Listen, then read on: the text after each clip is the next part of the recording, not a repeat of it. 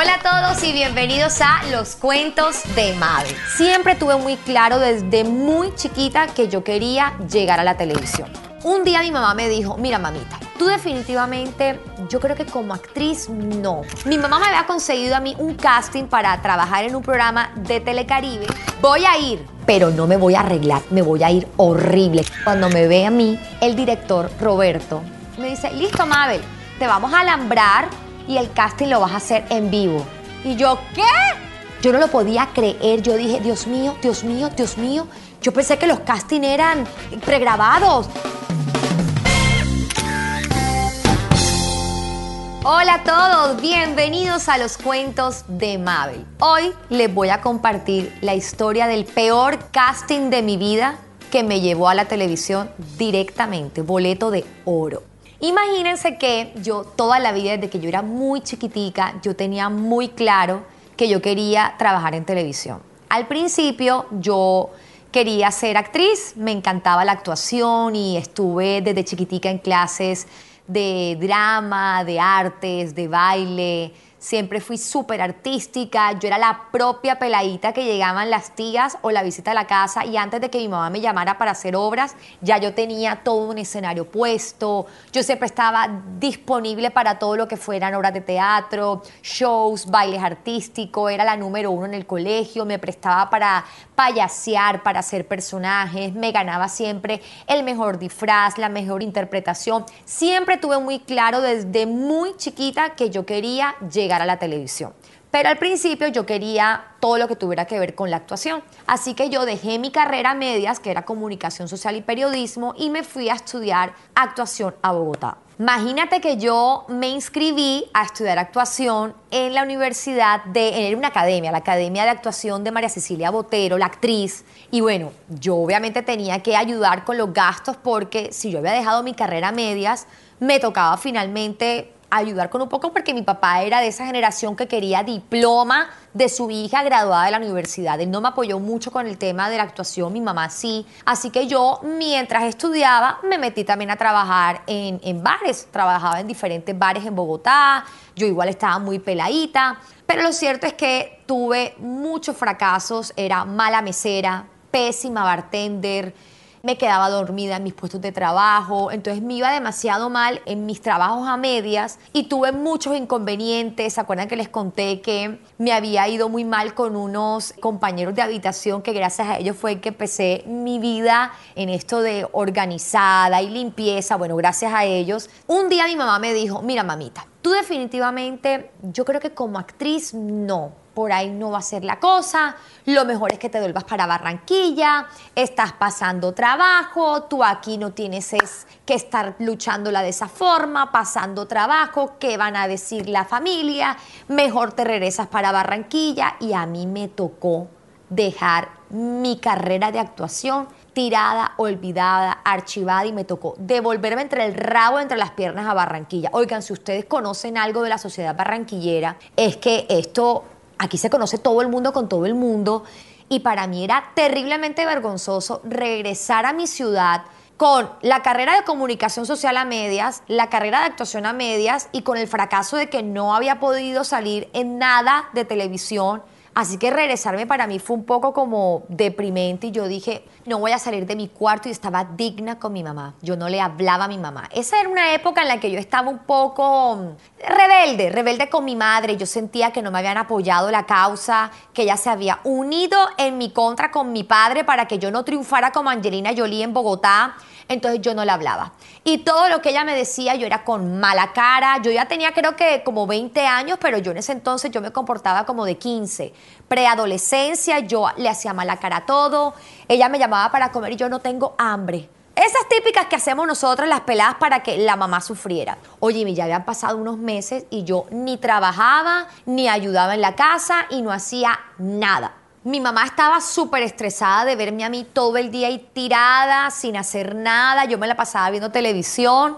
Y un día mi mamá me dice, mamita, te arreglas, te pones bien divina que te conseguí un casting. Y yo, un casting. Oigan, yo les voy a decir una cosa. Entrar en la televisión es de las cosas más difíciles que hay.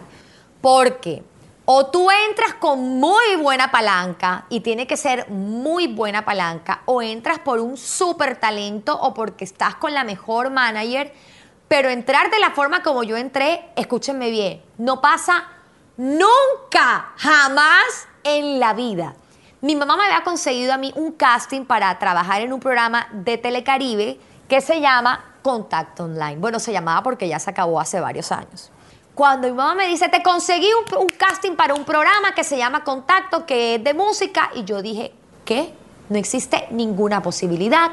Qué pena que a mí mis amigos y mis exnovios me vayan a ver en un programa regional. Yo no voy a salir en eso. Acuérdense que yo estaba en actitud de rebelde, de antipática. Todo le no a mi mamá y le dije, no voy a ir a eso. Mi mamá me dijo, mira, tú zángana.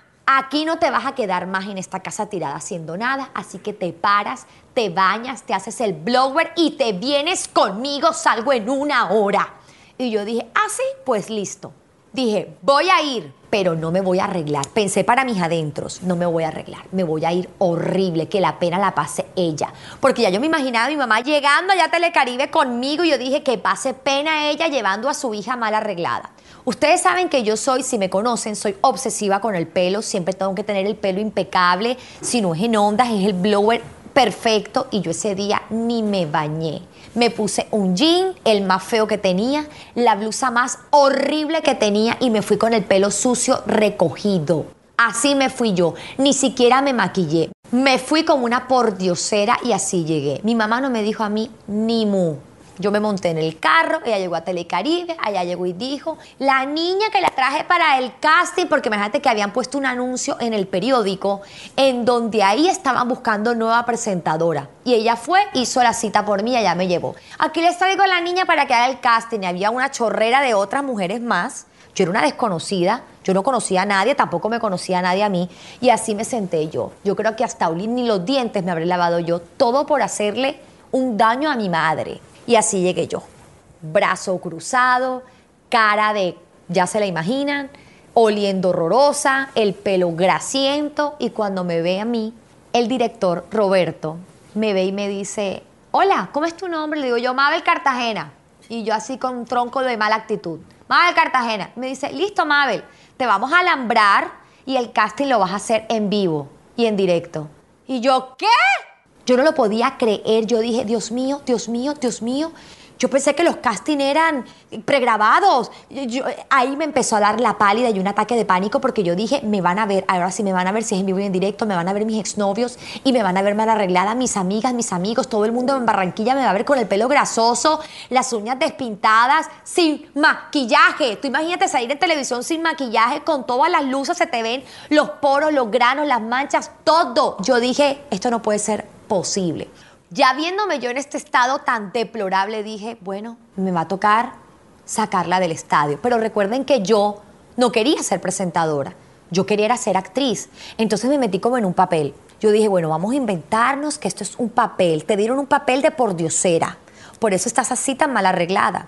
Y vas a hacer el papel de una pordiosera que va a ser presentadora. Y me metí con todas las de la ley y he hecho yo el programa, el casting, lo he hecho yo al aire, en vivo y en directo. Y lo hice espectacular. Porque yo dije, no voy a hacer doble pena de salir como un mamarracho y encima hacerlo mal. Oigan, lo habré hecho tan bien que terminó el casting y Roberto me dijo, quedas contratada. Ustedes pueden creerlo. Yo no quería hacer el programa. Yo no quería ser contratada para el programa tampoco y me dieron el trabajo. Me han dado el empleo.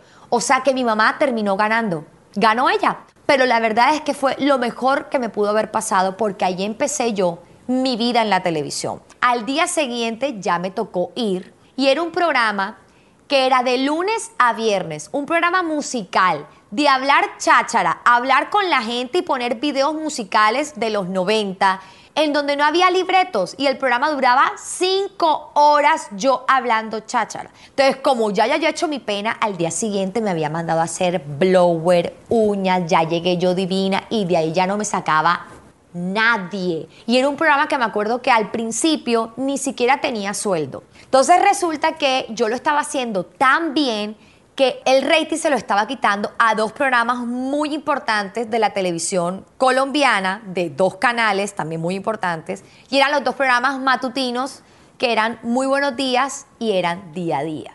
Entonces, cuando ellos se dan cuenta de eso, de Caracol me llaman y me dicen, hola Mabel, somos de día a día, te queremos invitar para que vengas eh, a presentar el Festival Vallenato.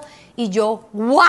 Yo no lo podía creer, o sea, yo de presentadora, pues yo quería ser actriz, pero para mí era fenomenal que me hubieran llamado, me han invitado a día a día, estuve una semana entera presentando, me acuerdo que también conocí ahí a, a, Roche Stevenson, conocí a Carlos Calero, oigan, y me acuerdo que mi primera impresión de Carlos Calero es que le vi el pie muy grande, yo nunca había visto un pie tan grande, el man era pie grande, o sea, yo llegué a contacto de regreso y les dije, tengo que contarles que conocí el pie de Carlos Calero y era una cosa de, era una canoa. Así de grande era, se lo juro. Y bueno, ya después de hacer ese programa, me vio J. Mario y dijo, esta mujer me la traen ya para acá.